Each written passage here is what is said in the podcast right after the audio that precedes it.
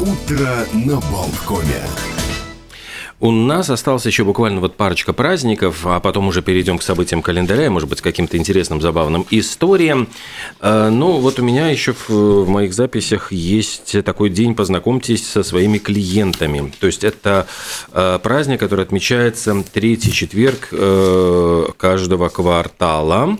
И это, ну, идея такая, что вот возможность пообщаться со своими клиентами на личном уровне для всевозможных компаний, узнать их предпочтения, получить от отклики, э, и предлагается ну, в этот день устраивать акции, всевозможные подарочки дарить клиентам, и, может быть, даже через соцсети вот с ними поддерживать отношения.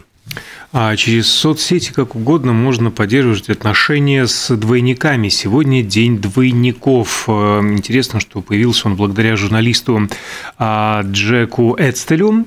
Он с камерой и микрофоном бродил по улицам, э, обращался к прохожим с вопросом, на кого из знаменитостей они могут быть похожи. Забавные и неожиданные ответы подтолкнули его к идее праздника. А примерно похожим занимался в свое время канадский фотограф Франсуа Брюнель.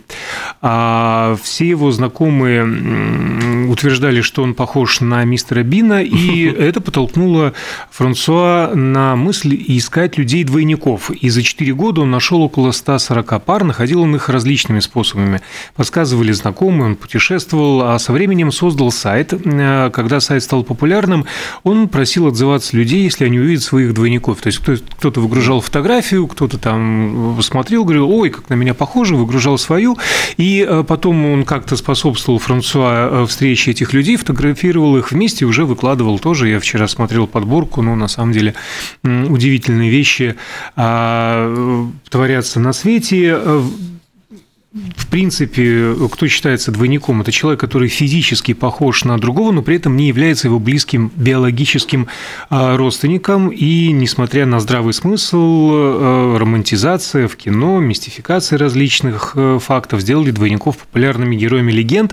И в древних цивилизациях люди верили, что полностью похожие друг на друга люди – это шалости дьявола, который специально делает свои проделки на зло Богу, повторяя его творение – Поэтому деспоты и узурпаторы власти искали а, себе двойников, чтобы не сердить э, Всевышнего, не стать страшным грешником. А, в наши дни в такие домыслы никто не верит, но, тем не менее, в двойников различных президентов, ну, сплошь и рядом всякие теории заговора. А математики посчитали, что любой из нас спустя 8 э, поколений может оказаться пращуром 256 потомков, и у каждого будут схожие гены, а через 30 э, колен, это уже почти миллион звеньев одной родственной цепочки, и э, с опорой на теорию вероятности они определили, что шансы случайного совпадения ДНК наборов не равны нулю, так как на планете живут миллиарды, и повторяемость отдельных участков генома у э, разных индивидов норма. Так что где-то э, на другом конце земного шара совершенно случайно может ходить наш двойник. Э, чисто математически вероятность достаточно а, велика. А что касается различных легенд, то вот одна из них в Древнем Египте до нашей эры правил жестокий фараон Менес, э, и у него был двойник – который был очень умным и хитрым человеком, и когда Менос отправился вместе с войском на войну, двойник подкупил чиновников, таким образом стал фараоном на целый месяц, и четыре недели правления копии Меноса оказались успешными для страны. А, он отменил самые жесткие законы, облегчил жизнь людей, а, спас многих от смертной казни, а, весть о самозванце докатилась до Менеса, он вернулся срочно с поля боя в столицу, а вернувшись во дворец, столкнулся с проблемой. Придворные увидели рядом стоящих Менеса и его двойника. Понять, где настоящий, где копия не могли, потому что даже родинка была на том же месте у обоих. Распутать эту загадку все-таки удалось, потому что у Менеса на груди был большой шрам, а, который он получил а, в военном походе у двойника, который никогда не служил в армии. Естественно, такого шрама не было. А по законам должно было самозванца казнить, но фараон вдруг стал добрым и хорошим и понял, каким замечательным человеком был его двойник, и сделал его своим главным советником. А когда отошел в мир иной, вот тот его двойник вошел в историю Древнего Египта под именем Менес Абердобил, что переводится как Менес Продолжатель. Вот еще одна история, связанная с двойниками. И Менес, я понимаю, у нас это... Э, да, да луноподобный, да, так бы перевели. Ну, в Латвии. А еще одна невероятная история случилась с итальянским королем Умберто I и трактирщиком из города Монца. Они случайно встретились, когда король э, с визитом э, посетил этот э, город, и вот во время ужина он увидел этого человека, держателя трактира, и что получается? Оба родились в Турине, обоих звали Умберто, их супруги были Маргаритами, сыновья Виторио. Оба увлекались легкой атлетикой, сражались в одних битвах, получили медали, э, медали за отвагу. Может, у них папаша был один и тот же? Может быть. Возникает. И в один год король стал монархом, а трактирщик – ресторатором. Оба родились в один день, 14 марта 1844 года, и оба погибли на следующий день после знакомства. Это исторический факт. Ну, это прям действительно зафиксировано 29 июля 1900-го. Трактирщика застрелил случайный грабитель, а короля анархист. Мало того, что двойники, еще вот такие совпадения по жизни. Есть многое на свете, друг Горацио. Э, я бы сразу сказал, что ну, кто, вы говорите, вот есть двойники. Э, по-моему, на конкурсе двойников, э, когда Чарли Чаплин решил пошутить и пришел на конкурс двойников Чарли Чаплина, занял... Его не приняли? Занял третье место, да. Вот, ну, это вот тоже исторический факт.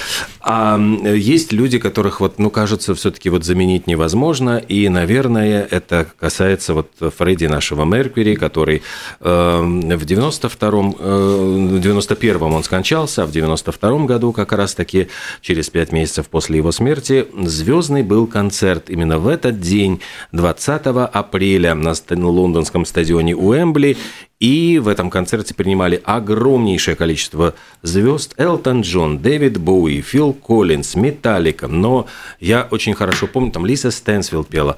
А как Джордж Майкл спел Somebody to Love. Там просто, mm-hmm. конечно, вот, ну, вот совершенно феноменально, потому что он брал вот именно те же самые ноты, ну, то есть вот как-то ему удалось вот и вроде бы по-другому немножко исполнить, и э, в то же время вот очень похоже. Это было прям мурашки бежали. Говорят, что 72 тысячи билетов просто раскупили сразу же за считанные минуты. И потом вот этот э, концерт, ну, который транслировал, концерт, э, транслировался в прямом эфире, смотрели миллиард зрителей в 76 странах. Да, это было, в общем, событие большое. Да, эпохальное событие. Что есть, то есть. Э, кстати, не менее эпохальное, прям скажем, случилось, произошло 20 апреля 1841 года, потому что э, был опубликован первый в истории литературы детективный рассказ «Убийство на улице Морг» Эдгара По. Э, да, Алан Эдгар По сумел, ну, стал родоначальником жанра, потому что практически э, до него вот эту схему вот преступления сыщика, распутывания тайны, чтобы это было в центре, до него были просто как бы элементы детектива, там присутствовали они в классической литературе, но именно Эдгар По придумал вот этого Агюста Дюпена, сыщика, и плюс ко всему у него были же еще э, похищенное письмо и тайна Марии Роже, но менее чуть-чуть популярное, но где Агюст Дюпен распутывал все эти дела. И даже вот как бы Артур Конан Дойль э, нехотя признавал, что его Шерлок Холмс во многом э, все-таки является продуктом вот влияния этих этих нескольких рассказов. Ну, а как можно было обойтись без влияния этих нескольких рассказов? Потому что именно в них э, Алан Эдгар По применил впервые, опять же, а, приемы детектива, которые детектив. стали потом классическими. И подсадная утка, да, и подбрасывание улик, и двойная игра, и ложный след. Но что примечательно само слово «детектив» появилось лишь четверть века спустя, а свои новеллы сам автор называл логическими или рассказами об умозаключениях. А еще забавно, что где-то ближе вот к концу XIX века, когда мода на детективную литературу, особенно связанная как раз с Шерлоком Холмсом, она просто распространилась по всему миру, э, некий литературный журнал говорил, все это мода, детектив себя вот очень быстро это ну, должен исчерпать и практически исчезнет буквально за считанные годы. То есть это, это не жанр литературы, это что-то такое литературный мусор. Ну и затем вот смотрите, появились Шерлок Холмс, Эркюль Пуаро, Паттер Браун, и мисс Марпл, и многие-многие другие. И Дарья Донцова. Ой, господи, не говорите про нее, потому что это иронические ее детективы. Там пишутся совершенно в какой-то... Э... А еще пишутся, да? Нет, там, по-моему, до сих пор там что-то... Ну, я не знаю, я не слежу за ее творчеством, но после того, как я взял первый детектив, действие происходило в архиве, то есть я, я понимал, о чем. И я просто... Вот у меня волосы дыбом встают, потому что я понимаю, что она вообще не то, что она не была в архиве, она даже не понимает, как устроено. У нее архив называется почему-то «Разные документы», у нее как какой-то трактир называется. Туда заходи, кто хочешь, может человек спрятаться в шкафу, значит, а затем ночью выйти и похитить бумаги, она не понимает, что опечатываются хранилища, а плюс ко всему человек, который заходит, он оставляет документы внизу, и пока э, его, ну, понятно, что э, если Если выбранный, документ остался, остался значит, либо забыл, либо ну, да, внутри находишься. И пока вот не найдут человека, этот архив не закроют. В общем, ну, очень много было веселого и смешного, то есть там, где э, якобы рассказывал какой-то сотрудник архива, как э, что у них там свозят документы и сбрасывают в подвале, там, где они гниют. Ну, простите, но я знаю просто, ну, что ну, такого не было. Ну, то есть там, там фантазии просто вагоны, маленькая тележка. Я думал, господи, ты бы заплатила 100 долларов там э, сотруднику архива, он бы тебе все рассказал. Про, про, ну, ладно. Но она 100 долларов заплатила э, автору реальному литературные вот эти вот все... Негру? Да. Да, который придумал всю эту ахинею. Ну да. А говоря про события... И... Да, ну я просто хотел добавить, что совершенно иначе поступал Артур Хейли, который досконально изучал О, ну, да, теорию вопроса, как работает гостиница, аэропорт, как летают самолеты, вот начиная с самой первой книги. И ты знаешь, вот в российской, э, как раз просто в, в, в советской литературе был а, абсолютный аналог Артура Хейли. Вот я забыл его фамилию. Писатель, который, а, вот он рассказывал о работе таксопарка, он работал таксистом несколько, там, буквально месяцев. Он, э, причем, почему вот я провожу параллель с Донцовой, он работал в архиве, когда он написал его последний роман был про архив, и я даже его читал – и он абсолютно, он, он работал, он поступил в архив, он работал тоже несколько месяцев в архиве. Он изучил абсолютно досконально работу архива, и вот, ну, честь ему и хвала, и вот у него там просто... Э, я просто забыл его фамилию, я потом вспомню, может быть, скажу, просто вылетело из головы. Ну, с другой стороны, я буквально на днях прочитал э, Хейли как раз на грани катастрофы, первый его роман про летящий угу. самолет, ну, пилота. Привет аэроплану, да. Вот да, это. да, получили э, отравление сильное, и, в общем-то, с трудом посадил случайный пассажир. А его, ну, тоже уже с перебором, там закрылки поднимаются на 15%, э, зеленый рычажок, который находится там, ну, ну уже тоже слишком много деталей. А знаешь, у него там была такая история, что он сначала ведь он, он работал на радио, он же был нашим коллегой, на самом деле, и у него была задача, в общем, он написал сценарий э, радиопостановки, вот как раз для пущего драматизма, я понимаю, все, все это было, а потом он это переработал в роман. То есть сначала была радиопостановка. Сначала было радио, вначале было слово, потом книга. А, есть, есть еще у нас там пару минут. Э, я могу тогда рассказать, может быть, забавную историю про а, ну, связанную тоже вот с э, датой из календаря. 215 лет назад родился Наполеон, э, Луи Наполеон Бонапарт, третий, французский император. Ну и, кстати, бездарно вот проигравший в войну с Германией в 1870 году. Он был племянником Наполеона I. И ну, была байка, конечно, она абсолютно была выдумана. Почему он стал его, что его провозгласили Наполеоном III якобы из-за ошибки наборщика. А дело в том, что когда его провозгласили императором, ну, был во Франции плебисцит проведен о восстановлении императорской власти, и за него проголосовали, и по итогам голосования был выпущен официальный бюллетень с совершенным заголовком «Да здравствует император Наполеон» с тремя восклицательными знаками. Однако, значит, это там точки как-то съелись, и получилось, что все поняли, что это э, Наполеон III. Ну, это вот все, конечно, байка была, потому что был э, Наполеон II, малолетний сын Наполеона Бонапарта, но который э, реально не, не царствовал, но якобы, ну вот все-таки он как Наполеон II в истории проходил. Вот. А еще, еще в этот день, ну, такая грустная дата, уже вот пять лет, как э, ушел из жизни шведский диджей и продюсер Авичи. Причем ему было всего лишь 28 лет. И работал он там и с Ульвиусом, и Андерсоном, и Робби Уильямсом, и Ритой Орой, и Господи, очень много было у него там и вещей, там, и дебютных, и пластинок, и дебютов. Все это возглавляло вот чарты, но, по-моему, у него там была какая-то наркотическая зависимость, депрессия, в общем, какие-то такие вот очень большие проблемы, несмотря на популярность. Продолжая музыкальную и около музыкальную тему, ну, во-первых, э, начнем с истории 20 апреля 1935 года стараниями журналиста Уоррена Хилла, ведущего шоу «Your Lucky Strike Hit Parade» на американском радио появился первый в мире хит-парад. А значительно-значительно позже, в 1993 году, образовалась в этот день группа Backstreet Boys. Даже как-то страшно и кощунственно после Backstreet Boys переходить к Deep Purple, но все-таки именно в 1968 году, вот смотрите, в один день э, значит, и Backstreet Boys, и Deep Purple дебютировали, вот у них концерт под названием Deep Purple, э, причем состоялся этот концерт в Дании, в Тарструпе. И до этого они выступали как Roundabout, и Ричи Блэкмор предложил внезапно новое название Deep Purple, названное в честь любимой песни его бабушки. Эту, да, действительно, вот была Какой хороший внук. Питер Де Роуз исполнял песню Deep Purple, и бабушка, говорят, что просто замучила Ричи Блэкмора, а будете вы на своем концерте исполнять эту песню Deep Purple? Будете исполнять? И вот он решил, вот он замучен этими вопросами, а назовем как группу Deep Purple, чтобы бабушка отвязалась.